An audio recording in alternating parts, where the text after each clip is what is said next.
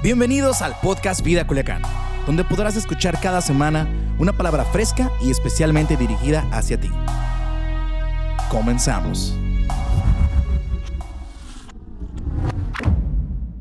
Bienvenidos pues, vamos a compartir la palabra y el tema que hoy quiero compartirte en medio de esta serie se llama ¿Cómo orar en una crisis. ¿Cómo tú y yo podemos orar en medio de la crisis? Fíjate bien, orar en tiempo de crisis es diferente a orar cuando todo está bien. La oración en la crisis es intensa, la oración en la crisis es urgente, está llena de, de adrenalina, de emoción. Ahora, es muy importante que entendamos o comprendamos que si no aprendemos a orar en tiempo de paz, será muy difícil para nosotros orar en tiempo de crisis. La oración en tiempo de paz a lo mejor es un poquito más que se medita, a lo mejor es un poquito más tierna, pero la oración en tiempo de crisis es diferente. Y si nosotros no aprendemos a orar en tiempo de paz, será muy difícil que nosotros podamos orar en medio de la crisis. Ahora, ¿De qué estoy hablando cuando digo, hablo acerca de crisis? ¿Qué es una crisis? Y puse una definición en mis notas es una repentina e inesperada catástrofe. De repente, sin advertencia te ves enfrentando un problema que está más allá de tus recursos y tu capacidad de manejo. Y lo digo de nuevo, es una repentina e inesperada, inesperada catástrofe de repente, sin advertencia, te ves enfrentando un problema que está mucho más allá de tus recursos y tu capacidad para manejarlo. Ahora, todos nosotros enfrentamos crisis todo el tiempo. Hay diferentes crisis. Por ejemplo, a veces enfrentamos crisis de salud Imagínate, imagínate cuando de repente a lo mejor a mamá o a papá este, eh, se siente un mal y lo llevan al hospital y luego comienzan a hablar de sospecha de unas bolas que hay en su cuerpo y quieren hacer, revisarlas. Y eso es una crisis inmediata de salud. También hay crisis familiares, hay crisis económicas y hay crisis de diferentes tipos. La pregunta que hoy quiero responder este día es, ¿cómo orar en crisis? ¿Cómo orar cuando no hay nada en tus fuerzas que puedas hacer? ¿Cómo orar cuando tus recursos no pueden lograr nada? Cuando te das cuenta que no tienes en ti los recursos para, para salir adelante. ¿Cómo oramos en ese momento desesperante donde sentimos la impotencia y donde nos sentimos quizás solos? ¿Cómo oramos en medio de la crisis? Ahora, para responder a esta pregunta es muy importante que veamos ejemplos en la Biblia. Y yo quiero hablarte acerca de un ejemplo de un hombre, un rey llamado Josafat, que en medio de una crisis sin precedentes y atípica para él, hizo una oración poderosa. Y quiero que observemos en este ejemplo de Josafat algunas lecciones que podemos aprender para orar en medio de la crisis. ¿Están listos? Fíjate lo que dice Segunda de Crónicas capítulo 20. El contexto dice, después de esto, los ejércitos de los moabitas y de los amonitas y algunos meunitas le declararon la guerra a Josafat. O sea, el contexto es que tres naciones se unen para declarar la guerra a Josafat. Josafat no, no planeaba tener guerra, no tenía problemas o como decimos aquí en Sinaloa, él no tenía broncas con nadie, pero tres naciones de repente le declaran la guerra. Y así dicen tus notas llegaron mensajeros e informaron a Josafat, un enorme ejército de Edom marcha contra ti desde más allá del mar muerto. Ya están a la vuelta de la esquina, se llama Engadi, ya están a la vuelta de la esquina. Y dice la escritura que cuando llega esta noticia, Josafat quedó aterrado con la noticia, porque no había tiempo para preparar. Los enemigos estaban a la vuelta de la esquina. Cuando él recibe esta noticia, quedó aterrado como todos nosotros. Ahora, después de leerte esta parte introductoria, yo quiero compartirte seis lecciones a través de la vida y de la crisis que enfrentó Josafat. Lo primero que hizo Josafat, y es una lección para nosotros, es que él acudió a Dios por ayuda. Y esa es la primera lección para ti. Cuando estés en una crisis, acude a Dios por ayuda. Fíjate cómo lo dice el versículo 3. Josafat quedó aterrado con la noticia, y observa esto, y le suplicó al Señor y le oró y le suplicó al Señor que lo guiara. También ordenó a todos en Judá que ayunaran. Y si tú observas esto, primero que a alguien más, Josafat acudió a Dios. Escúchame, cuando estás en una crisis, antes de ir a otra persona, antes de buscar ayuda en otra persona, siempre debemos acudir a Dios. Escucha, la oración debe ser el primer recurso, no el último. El problema de nosotros es que cuando estamos en crisis, hacemos, buscamos ayuda por todos lados y cuando ya no podemos resolverlo, entonces buscamos en la oración. Josafat no. Inmediatamente cuando se entera de la crisis, lo primero que hace es ir a Dios y suplicarle a Dios que lo guiara en medio de la crisis. Ahora, hay algo muy importante. Nunca dejes que un problema, que una crisis te intimide. Mejor deja que toda crisis y todo problema te motive a orar.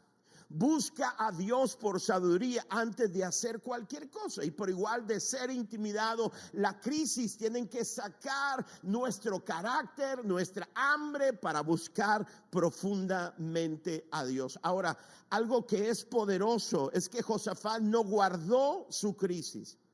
Regularmente los seres humanos cuando enfrentamos una crisis nos recluimos. No queremos que nadie se entere. Pero eso no es otra cosa más que orgullo. Humildad es abrir el corazón y contarle a tu grupo acerca de la crisis que tú estás enfrentando para que ellos puedan orar contigo y puedan orar por ti. Mira, en medio de esta pandemia, de esta pandemia de COVID-19 o coronavirus, como, como sea que sea lo correcto llamarle, muchas personas cuando se descubren que fueron declarados positivos, tratan de que nadie se entere. Y lo entiendo, entiendo porque, porque conocemos el corazón del ser humano y conocemos el rechazo. Pero escucha, hay algo muy importante. Cuando Josafat tiene esta crisis, él corre a Dios por ayuda, le dice Dios, ayúdame. E inmediatamente habla a todos los líderes y habla al pueblo y les dice, estamos en una crisis y necesitamos juntos buscar a Dios. ¿Qué tienes que hacer cuando estás en una crisis? Lo primero que tienes que hacer es acudir a Dios por ayuda y luego debes ir con tu grupo cercano, tu grupo red y abrir tu corazón delante de ellos, ser vulnerable, ser humilde. Ahora, hay algo, hay algo interesante. Él fue a Dios en búsqueda de ayuda y él oró a Dios. Y la oración de Josafat tiene cuatro elementos que son importantes que debe tener nuestra oración en tiempo de crisis. Número uno, lo primero que hizo Josafat en su oración es recordar la grandeza de Dios. Fíjate que en la oración dice, oh Señor, Dios de nuestros padres, ¿no eres tú Dios en los cielos y no gobiernas tú sobre los reinos de las naciones? En tu mano hay poder y fortaleza y no hay quien pueda resistirte. La nueva traducción viviente termina diciendo, nadie puede hacerte frente. Dice, Señor, tú eres Dios que gobiernas en los cielos. Y lo que está implicando Josafat es que Dios está por encima de todo. Escúchame, cuando ores a Dios, lo primero que tienes que hacer es recordar la grandeza de nuestro Dios. Escucha, mientras más tu visión, mientras más te fijas en Dios, más pequeños serán tus problemas. Mientras más fijas tu mente en la grandeza de Dios, la crisis dejará de ser imposible. Es muy importante en la oración de Josafat, cuando busca a Dios para que Él le guíe, lo primero que hace Josafat es recordar cuán grande es Dios. El segundo elemento de su oración es que Él recordó en ese momento lo que Dios había hecho en el pasado él recordó las obras poderosas que Dios había hecho. Fíjate cómo lo dice en la, primera parte del capítulo 20, en el versículo 7, dice, oh Dios nuestro, ¿acaso no expulsaste a los que vivían en esta tierra cuando llegó tu pueblo Israel? ¿Qué es lo que está haciendo Josafat? Está recordando lo que Dios había hecho en el pasado con la nación de Israel. Y es lo que nosotros tenemos que hacer en nuestra oración, recordar la grandeza de Dios, pero también recordar lo que Dios hizo por nuestras vidas en el pasado. Y cuando recordamos lo que Dios hizo en el pasado, podemos mirar con fe hacia el futuro. No podemos olvidar todas las cosas increíbles que Dios ha hecho por nosotros. Y en medio de la crisis debemos tener en mente su grandeza, pero también debemos tener en mente lo que Dios hizo el en el pasado por ti y lo que Dios hizo por mí. El tercer elemento en la oración de Josafat es recordó lo que Dios le había prometido. Recordó las promesas. Y eso tienes que hacer tú también cuando busques a Dios, cuando oras. Tienes que recordar todas las promesas que Dios te ha hecho. Fíjate lo que dice la segunda parte del versículo 7.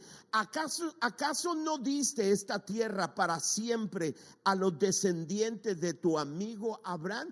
Lo que está diciendo, esta tierra de donde quieren quitarnos estas naciones, esta tierra es una promesa que tú hiciste a nuestros padres y es una promesa que tú nos has dado. Estamos parados frente a la promesa de Dios y ellos no la quieren quitar. Señor, esto es una promesa tuya y cuando estés en crisis es importante que recuerdes el poder de Dios. Es importante que recuerdes todo lo que Dios ha hecho en el pasado, pero es también muy importante que tú no olvides todas y cada una de las promesas que Dios nos ha dado.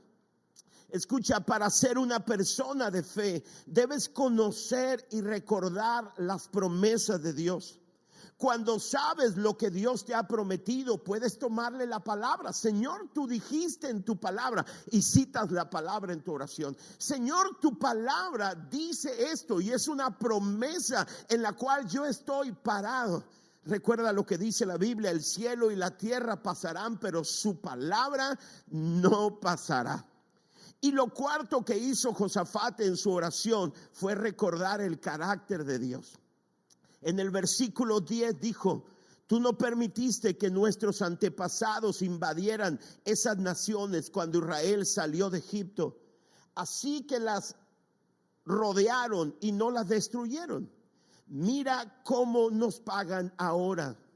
Oh Dios nuestro, pregunta, ¿no los vas a detener? O sea, en esencia, Josafat dijo, Señor, yo sé muy bien quién tú eres, sé, sé, muy bien lo que tú has hecho, sé lo que has dicho y sé lo que puedes hacer ahora, porque tu brazo no se ha cortado. El mismo Dios que nos ayudó ayer tiene el mismo poder para ayudarnos ahora, pero le dice, Señor, ahora estoy pidiendo que lo hagas de nuevo, porque conozco tu amor y tu carácter para nosotros. Escúchame, Josafat está diciendo, Señor, lo hiciste ayer, hazlo de nuevo. Y ahí está Josafat en una oración profunda. La primera lección que nos da Josafat en medio de la crisis es que, escucha, tienes que acudir a Dios por ayuda. La oración y la búsqueda de Dios en la crisis debe ser nuestro primer recurso. Él buscó a Dios. La segunda lección que nos da Josafat es esta, admite tu incapacidad. Vean lo que dice el versículo 12. Nosotros no tenemos la fuerza suficiente para enfrentar a ese gran ejército que viene a atacarnos. Wow, qué impresionante que un rey delante del pueblo haga una oración y diga, ¿sabes qué? No tenemos la fuerza para enfrentar este gran ejército que viene a atacarnos. Y lo dice Josafat, no solamente no tenemos la fuerza, no sabemos qué hacer.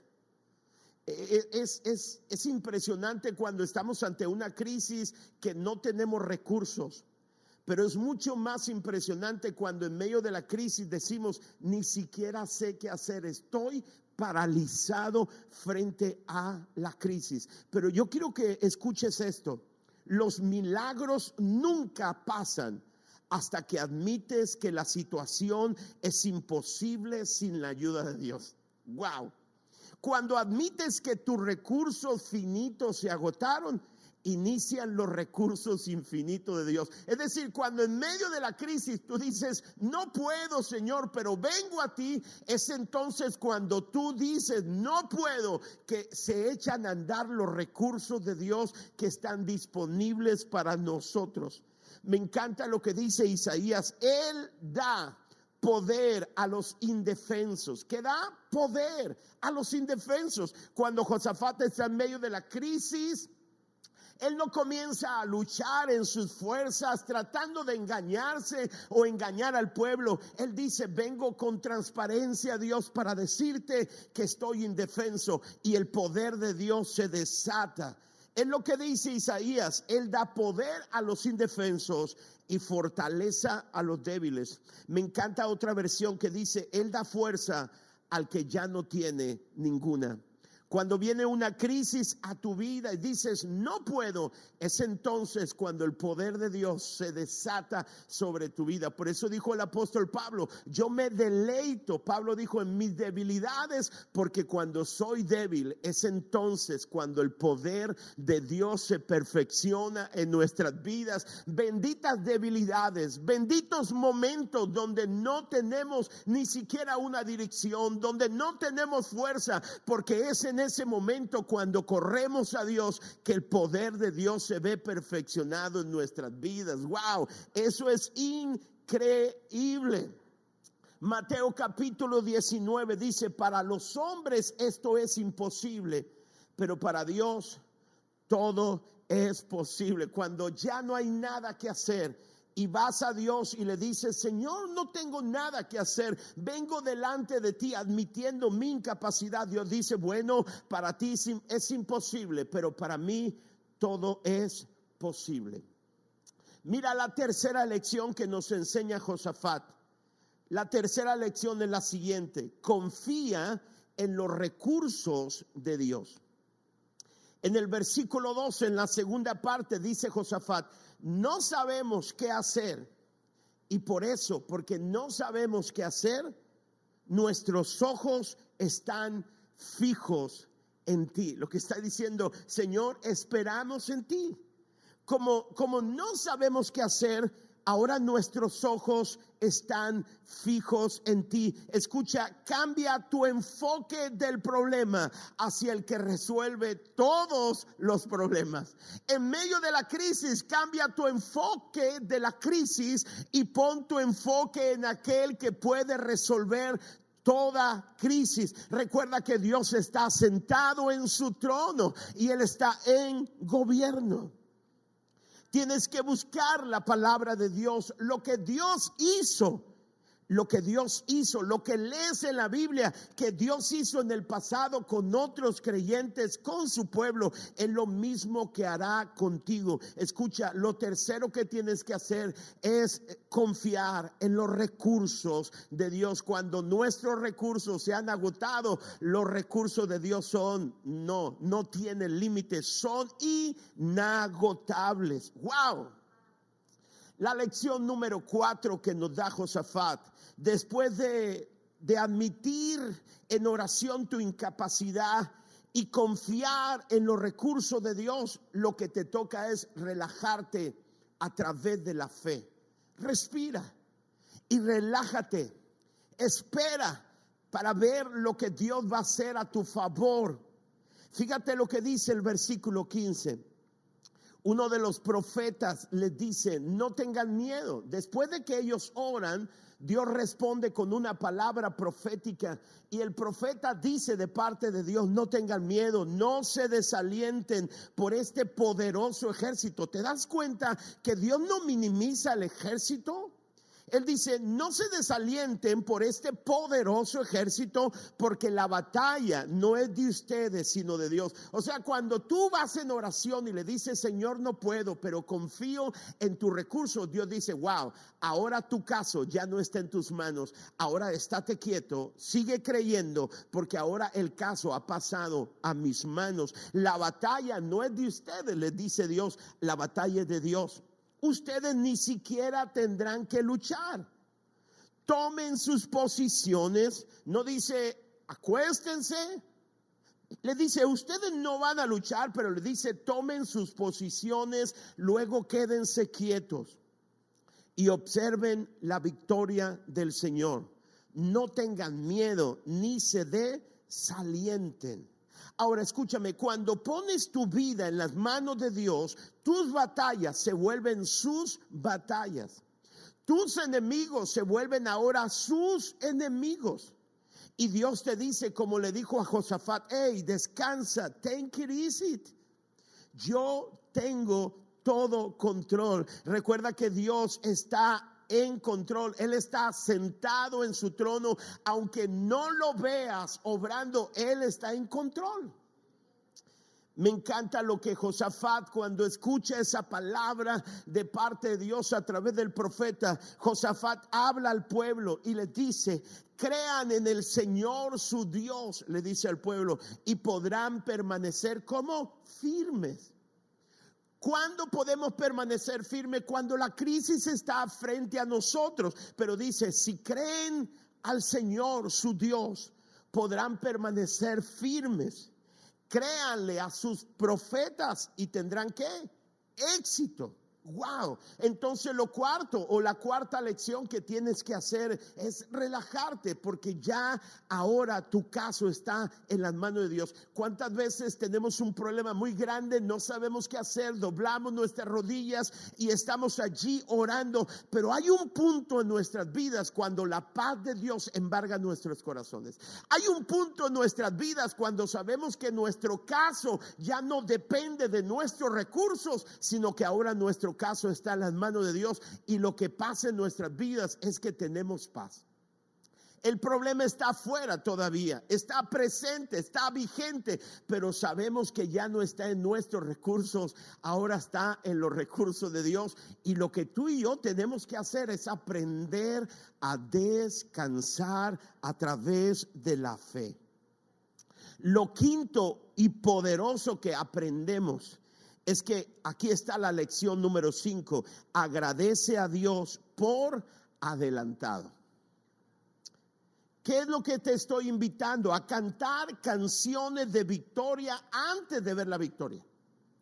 O sea, el enemigo está ahí, la crisis está ahí y tú levantas tus manos para adorar a Dios y decirle gracias porque tú me darás la victoria. Y tú comienzas a cantar y los que están a tu alrededor te dicen, ¿cómo puedes cantar? Y tú les dices, es que ya no está en mis manos y ahora está en las manos de Dios y Dios nunca ha perdido un caso. Dios jamás ha perdido y jamás perderá. Y ahora la victoria es una victoria garantizada y yo puedo adorar a Dios, cantar cuando el enemigo todavía está enfrente, cuando la crisis todavía está presente.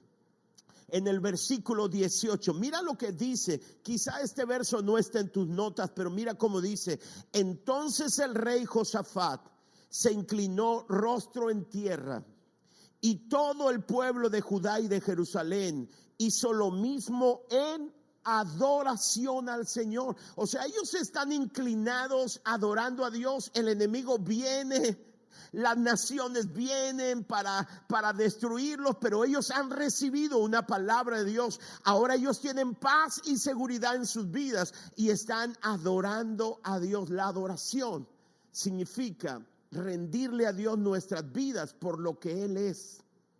Y dice la escritura, después los levitas de los clanes de Coat y de Coré se pusieron de pie para alabar a viva voz al Señor Dios de Israel. Escúchame, todo aquello que era un clamor, todo aquello que era una, una sensación de temor, se volvió una reunión de alabanza. Y, y el enemigo había sido destruido ya, no, pero ahora su caso estaba en las manos de Dios. Dice el versículo 21, eso sí está en tus notas. Josafat designó a los que irían al frente del ejército para cantar al Señor y alabar el esplendor de su santidad con el cántico, den gracias al Señor, su gran amor perdura para siempre. Escucha, agradece a Dios por lo que va a hacer, aun cuando no sabes cómo hacerlo. Yo te pregunto, Dios le dijo, ahora la batalla es mía, yo les voy a dar la victoria. Pero Dios les explicó cómo lo iba a hacer. No, Dios no les explicó cómo les iba a dar la victoria. Ellos tenían una palabra. Escúchame, lo mismo con nosotros. Nosotros tenemos una palabra de Dios que los que aman a Dios, todas las cosas ayudan para bien. Tenemos la palabra garantizada de que Jesús venció en la cruz del Calvario y su victoria es nuestra victoria. Eh, eh, escucha, eh, lo emocionante es que Dios no dijo cómo nos daría la victoria. Y ahí es donde tú y yo tenemos que aprender a esperar quietos y a ver a Dios obrando poderosamente. Eso hace que haya, haya mariposas en el estómago, pero estamos aprendiendo. Yo estoy orando cada mañana, cada día, estoy orando como nunca en mi vida. Y no por mí, estoy orando por mi ciudad, estoy orando por mi estado, estoy orando por mi país y el mundo. Estoy entregado, entiendo que soy un socio de Dios. Eh, escucha, y, y quisiera ver a Dios obrando a mi manera. Pero aunque no lo vea, sé que la victoria es mía y solamente estoy esperando cómo Dios me dará la victoria. Cuando agradeces a Dios por algo que Él ha hecho, eso es gratitud. Pero cuando agradeces a Dios por adelantado, eso es fe. La Biblia dice en Hebreos capítulo 11, sin fe es imposible agradar a Dios. No, hay una mejor manera de agradar a Dios. ¿Cómo agrado a Dios? Cuando comienzo a alabarle por la victoria que todavía no recibo. Cuando comienzo a postrarme en adoración y a cantar emocionado por la batalla que todavía no me he entregado, pero sé muy bien que en su carácter Él me ha dado la victoria. Eso es fe. Y es la mejor forma en la cual nosotros podemos agradar a Dios. Fíjate lo que dice el versículo 22. Cuando comenzaron a cantar y a dar alabanzas. ¿Cuándo? Cuando comenzaron a cantar y a dar alabanzas, el Señor hizo que los ejércitos de Amón, de Moab y del monte de Seir comenzaran a luchar entre sí. O sea, se volvieron locos. Los enemigos se volvieron locos. Los israelitas no huyeron de miedo, se quedaron firmes en fe. No tuvieron que levantar ni un dedo, solo alzaron la voz en alabanza y sus enemigos se autodestruyeron porque hay un poder en medio de la alabanza. Creo que tú y yo podemos levantar nuestras manos y adorar porque entendemos que nuestro Dios está sentado en su trono y Él nos ha dado una promesa de victoria. Jesucristo en la cruz del Calvario dijo, consumado es, es decir, todo ha sido pagado, todo va a estar bien. Y tú y yo podemos, como lección número 5, agradecer a Dios por adelantado. Y la lección número 6, y termino con esto, espera en Dios que Dios convierta tu crisis en una bendición. Ahora, yo quiero que pongas atención a esto que voy a decirte. Muchas veces la bendición de Dios está detrás de una crisis. Yo sé que muchos de nosotros no quisiéramos enfrentar ninguna crisis, pero Jesucristo dijo, mira, claramente en el mundo tendréis aflicción. Lo que está diciendo Jesús es que en el mundo vamos a enfrentar muchas crisis, pero Él prometió estar con nosotros. Y muchas de las bendiciones más grandes para nuestras vidas vienen detrás de una crisis. Yo yo vivo cada mañana, me levanto cada día a trabajar en la obra del Señor. Vivo emocionado y sé muy bien que el futuro será más glorioso que el pasado. No vivo añorando el pasado, escucha esto. Yo vivo creyendo que la bendición más grande que Dios ha dado en mi vida está en el futuro. Yo creo que la bendición más grande y sin precedentes que nunca voy a olvidar está detrás de esta crisis. Yo no sé qué miras hacia el futuro si miras gris, oscuro tu futuro, yo no, yo miro el futuro glorioso. Porque sé que a los que aman a Dios todas las cosas ayudan a bien. Muchos miran solo pobreza, muchos miran tristeza y muerte, pero nosotros podemos ver bendición y ver el avance del reino de Dios. Fíjate lo que dice la Biblia. Ni un solo enemigo había escapado con vida el rey Josafat y sus hombres salieron a recoger el botín. Encontraron una enorme cantidad de objetos, vestidos y otros artículos valiosos más de lo que podían cargar. Y esta es una palabra profética para ti, para la iglesia, para ti que nos visitas hoy. Escúchame, detrás de esto, si podemos confiar en Él, si podemos acudir y rendirnos a Él y confiar en su palabra, habrá una bendición que será más de lo que podemos cargar. Había tanto botín que le llevó tres días solo para juntarlo al cuarto día se reunieron en el valle de la bendición, el cual recibió ese nombre aquel día porque allí el pueblo alabó y agradeció al Señor. O sea, una cosa es cantar cuando el enemigo viene, cuando la crisis está presente, y otra cosa es cantar cuando la crisis pasó, cuando tienes tres días de amontonar la riqueza. Los cánticos son gloriosos. Una cosa es cantar de gratitud y otra cosa es cantar de fe. Yo creo que no podremos cantar de gratitud si no somos capaces de cantar en fe cuando el enemigo está frente a nosotros. Y luego después llamaron a ese valle el valle de la bendición. El que iba a ser el valle de muerte se convierte en el valle de bendición y todo el pueblo alaba al Señor. Aún se conoce hasta hoy como el valle de la bendición. Yo creo que hay una bendición detrás de cada crisis, aunque no lo entiendas. Jesucristo dijo, muchas cosas de las que les digo no son capaces de entenderlas ahora, pero las vas a entender después. Di conmigo después. Estamos confiando en nuestro Dios. Dios va a convertir esta crisis en una bendición. Ahora, déjame terminar diciéndote esto.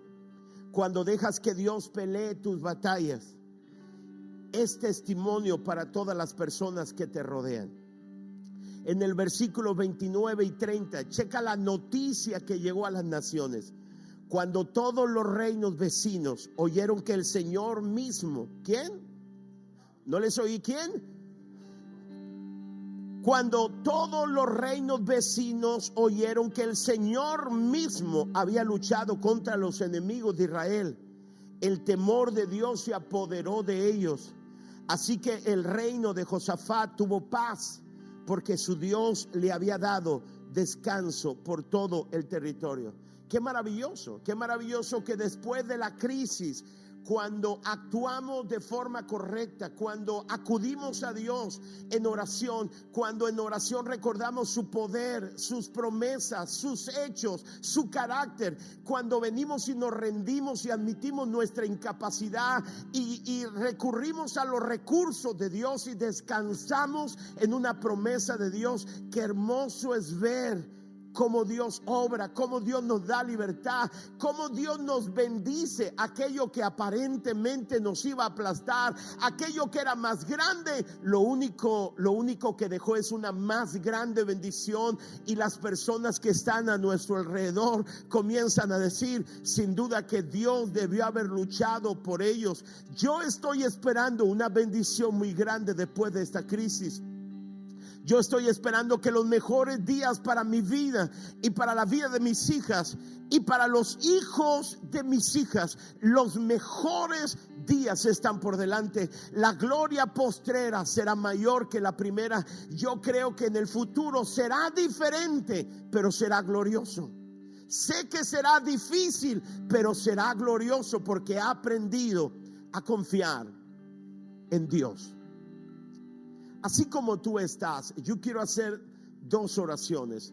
Y la primera de ellas, yo no sé si tú estás pasando por una crisis más allá de la crisis que todos enfrentamos. Creo que todos estamos enfrentando una crisis de ansiedad por la crisis de salud que hay en el mundo, en nuestra ciudad, en el país. Y, y hay una crisis económica, pero puede ser que tú estés enfrentando a lo mejor la enfermedad ahora mismo o a lo mejor un ser querido está críticamente en un hospital intubado y a lo mejor tiene graves problemas para respirar. Quiero decirte que tú puedes ir a Dios hoy y decirle, no puedo, no sé qué hacer, pero recurro a ti. Puedes llamar a dos, tres personas y decirles, quiero que me ayuden a orar, así como lo hizo Josafat.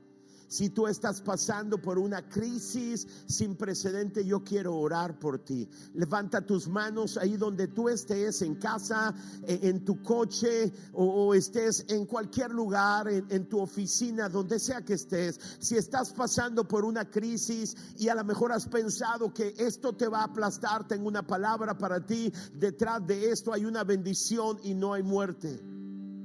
Cierra tus ojos, Señor, en el nombre de Jesús. Yo oro por aquellos que tienen sus manos en alto, porque están pasando por una crisis. Y al igual que Josafat, la Biblia dice que tú eres el mismo de ayer, de hoy y por todos los siglos. Por eso, Señor, yo levanto mi voz para bendecir su vida, para unirme con ellos. Señor, ellos declaran juntamente conmigo que no sabemos qué hacer, pero recurrimos a ti por ayuda. En el nombre de Jesús, yo bendigo su vida. Si su crisis es de salud, yo declaro una palabra de sanidad. Si la crisis de ellos es una crisis de economía, declaro que tú eres proveedor. Cualquiera que sea la crisis, declaro que el Señor te va a ayudar. Estate quieto y mira lo que Dios va a hacer por ti y te va a dejar una bendición increíble sobre tu vida. En el nombre de Jesús te bendigo. La segunda oración que quiero hacer es para ti. Si tú nos visitas, si es la primera vez que estás en una transmisión y has oído acerca de este Dios poderoso, ¿verdad? Que a lo mejor lo habías oído, pero ahora, ahora más cercano y quieres entregar tu vida a Jesús. La Biblia dice, mas a todos los que creen, a los que le recibieron, le dio el privilegio de llegar a ser hijos de Dios. Observa que la invitación es para todos pero se reduce cuando dice, más a todos los que creen y los que le recibieron, le dio la autoridad de ser hijos de Dios. Dios quiere que tú seas su hijo, pero tendrás que creer en Él, en la obra que Él hizo por ti en la cruz de Calvario, y tendrás que recibirlo. Yo quiero invitarte, si nunca has invitado a Dios a tu corazón, quiero invitarte para que puedas recibir a Jesús en tu corazón. La Biblia dice, yo estoy tocando a la puerta, son palabras de Jesús. Si alguien oye mi voz y abre la puerta, yo entraré a Él, cenaré con Él y Él conmigo. Así que quiero invitarte, si nunca has invitado a Jesús, ahí donde estás, repite conmigo estas palabras. Señor Jesús, creo en ti y en lo que tú hiciste por mí en la cruz. Hoy te recibo como mi Salvador y de aquí en adelante te seguiré como mi Señor. entra a mi corazón, hazme tu hijo y hazme la persona que tú quieres que yo sea. En el nombre de Jesús, amén. Quiero, quiero, quiero que todos los que estamos aquí en el estudio y desde casa, vamos a darte un aplauso por haber tomado esta decisión y vamos a celebrar en fe por ti. ¡Wow! Felicidades por hacer esta oración. Quiero invitarte con todo mi corazón para que tú puedas eh, escribirnos a través de la transmisión o a través de las redes sociales y decirnos, yo recibí a Jesús, danos tu nombre, tu teléfono, queremos llevar hasta tu casa regalos incondicionales, solamente queremos darte el amor que tenemos como iglesia. Gracias, iglesia, en medio de la crisis la oración se vuelve pujante, fuerte, persistente. Y oramos a un Dios que hizo grandes cosas en el pasado y que también tiene el poder para hacer grandes cosas ahora. Detrás de cada crisis está una bendición del tamaño de la crisis y superior. Así que recibe esta palabra en el nombre de Jesús. Dios les bendiga, Dios les guarde y vamos a continuar en nuestra reunión. Gracias por ser parte de la comunidad Vida Culiacán. Nos encantaría que pudieras compartir este podcast con tus familiares y amigos. No olvides suscribirte a nuestro podcast a través de todas las plataformas de audio, como Apple Podcast, Spotify y YouTube. También recuerda que nos puedes seguir a través de nuestras redes sociales como arroba Vida Culiacán en Instagram y Vida Culiacán en Facebook. Haznos llegar tus dudas y contáctate con nosotros a través de estos medios. Hasta la próxima.